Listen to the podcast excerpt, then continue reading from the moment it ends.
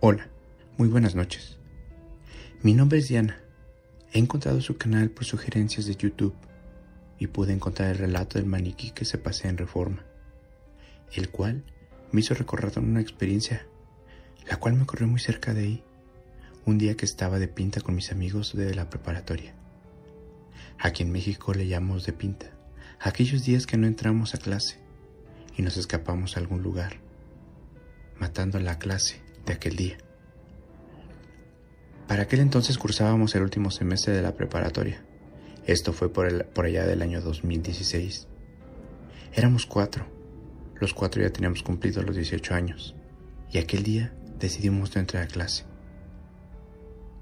Razón por la cual nos fuimos a dar una vuelta, un paseo al zoológico de Chapultepec, aquí mismo en la Ciudad de México. Sin embargo, al salir de ahí, decidimos ir a caminar muy cerca de ahí, en la colonia Roma Norte. Esta es una colonia con muchas construcciones antiguas, que le da un aspecto como de otra época. Así fue que terminamos caminando muy cerca de la fuente de Cibeles, al centro de aquella colonia. Ese día íbamos cuatro personas. Iba yo, mi amiga Jimena, Diego y Omar. Este último era el más bromista de todos, y él tenía una gran fascinación por la exploración urbana y siempre tenía la idea de meterse en casas y lugares abandonados, a fin de experimentar algo que nos llamaba experiencias muy emocionantes. Además de que en algún momento podía esperar, grabar con sus celulares y que decía que podía obtener algún material sobrenatural. Él quería documentar algunos fenómenos paranormales. Sin embargo, en las pocas exploraciones que había hecho hasta entonces, hasta aquel día, no, le había dado frutos en absoluto. Esto no pasaba más que de algún indigente que se había encontrado en el interior de alguno de estos inmuebles, o bien algún gato brincando cuando él grababa. No más que un cliché del cine de terror. Así que este día, ahí sentados frente a la fuente, la fuente de Cibeles que ya les había mencionado, él nos propuso entrar a un lugar así, nos dijo que por aquel rumbo había muchas casas, en las cuales podríamos experimentar la actividad que él nos había comentado. Estaba muy emocionado y solo nos dijo, vamos chavos, esto será divertido. Y créanme, será algo que jamás olvidarán. Ciertamente tuvo razón en ello. No lo pensamos mucho. Eran apenas las 5 de la tarde y el día nos daba tiempo para hacerlo. Así que caminamos por unos 15 o 20 minutos tal vez a lo mucho, cuando pudimos encontrar varias casas, varias casas en situación de abandono. Pero entre ellas encontramos una que no representaba mucho esfuerzo para poder ingresar, a lo que Omar únicamente nos dijo, entremos, y se entren uno a uno, y si mientras yo me quedo a hacer vigilancia aquí y ver que nadie pueda vernos, yo los alcanzaré en un momento más. De esta manera fue que entramos uno a uno en aquella vieja casa, la cual parecía que en cualquier momento se vendría abajo, debido a las condiciones en las que se encontraba.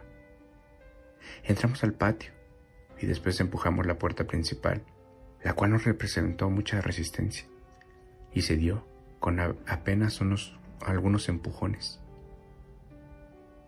Al entrar, se veía un espacio muy grande, como si este fuera la estancia principal. Al fondo había unas viejas escaleras con un barandal de madera para llegar al siguiente nivel. La madera se veía podrida y maltrecha, pero había un fuerte olor a humedad.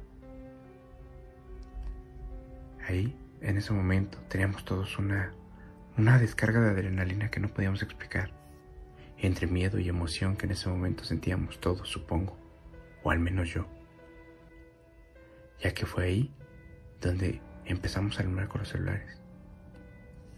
Diego encontró unas, unas cosas debajo de las escaleras.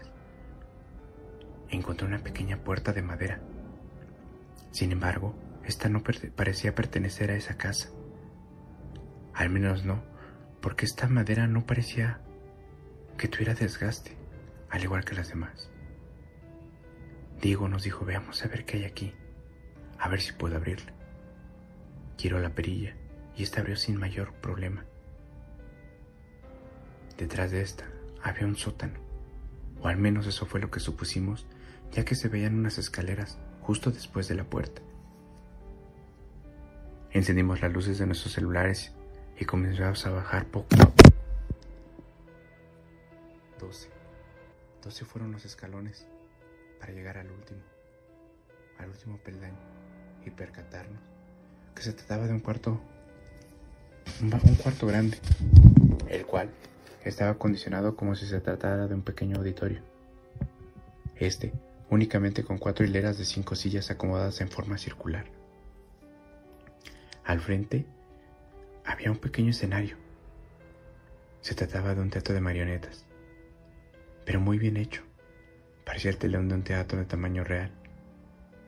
A juzgar por los detalles, pero esto no era más que una miniatura, una muy elaborada miniatura. Estábamos muy asombrados por ello. Nos y de repente nos acercamos a las sillas un poco más atrás. Cuando ante nuestra incredulidad pudimos ver ese pequeño telón de no más de 60 centímetros de alto que empezaba a tener movimiento. Este se abría. Se abría para mostrar aquel pequeño escenario en la cual había dos marionetas. Nos quedamos ahí inmóviles, dimos un par de pasos atrás y decidimos sentarnos. Entonces fue que escuchamos una voz, una voz muy conocida. Era Omar. En ese momento nos reímos y nos acomodamos, nos pusimos más cómodos en aquellas sillas, mientras veíamos aquellas dos marionetas mientras comenzaban a moverse. Sin embargo, algo en sus movimientos, los cuales no parecen movimientos naturales de este tipo de marionetas, eran unos movimientos tétricos, erráticos. Jimena en ese momento le gritó a Omar. Le dijo, oye Omar, Maneja bien esas cosas. Nos estás asustando. En ese momento, ambas marionetas voltearon hacia nosotros, con el mismo movimiento tétrico que ya habíamos visto momentos antes. Jimena iba a gritar, pero se tapó la boca, mientras veíamos esa extraña y siniestra mirada de aquellas dos marionetas posadas sobre nosotros. Pero justo en ese instante, pudimos ver, pudimos escuchar justo detrás de nosotros una voz, una voz que nos preguntó, ¿qué están haciendo aquí? Los he estado buscando. Pensé que me habían dejado. Nos dijo, se trataba de Omar. Omar quien estaba justo detrás de nosotros y nos estaba buscando. Nos quedamos todos atónitos y volteamos a ver hacia adelante donde esas cosas parecían ahora ya estar sin movimiento. Omar nos dijo, ¿y ahora ustedes qué? ¿Qué vieron? Tienen una cara que pareciera que vieron un fantasma. Las marionetas, le dije, se estaban moviendo solas. Omar soltó una carcajada. Evidentemente no nos creyó. Dijo, relájense, deben tener algún truco. Y, por esa razón es que se movían solas. Se acercó hacia aquel pequeño escenario, a ese diminuto escenario.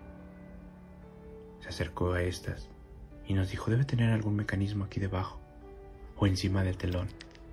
Son unas marionetas muy viejas. Dice, y ahí, ahí está el truco. Ustedes no son más que unos cobardes, nos reclamó, mientras revisaba con la luz de su celular. Sin embargo, se dio cuenta de que no había nada. No había nada que pudiera darles movimiento. Así no lo dijo. En ese momento tomó una marioneta en su mano. Dijo, oye, sí que son feas y demasiado antiguas. Tomó una y tratando de manipularla nos dijo, mira, mira cómo los dejaste. Están todos espantados, mientras él reía. Pero esa risa, esa se retuvo de, de momento y de golpe. Giró rápidamente su, su cabeza hacia aquella marioneta y se quedó ahí fija, fijamente mirándola, atónito, congelado. En ese momento le pregunté, ¿qué pasa? ¿Qué pasa, Omar? Él nos dijo, se movió. Sentí cómo se movió en mis manos y la detuvo un par de momentos. Ahí, sin movimiento. Pudimos ver cómo Omar fijaba su mirada en aquella marioneta, tratando de ver por qué se había movido. Fue entonces cuando esa cosa giró rápidamente la cabeza, con una horrible mueca, viendo hacia los ojos de Omar. Todos pudimos verlo. Omar la arrojó y salimos corriendo de aquel lugar. Corrimos hacia la calle y de la calle llegamos hasta la esquina. Jamás, jamás volvimos a esa calle. Jamás volvimos a ese lugar del que tuvimos que huir de esas cosas, de esas marionetas que habitan en aquella casa abandonada.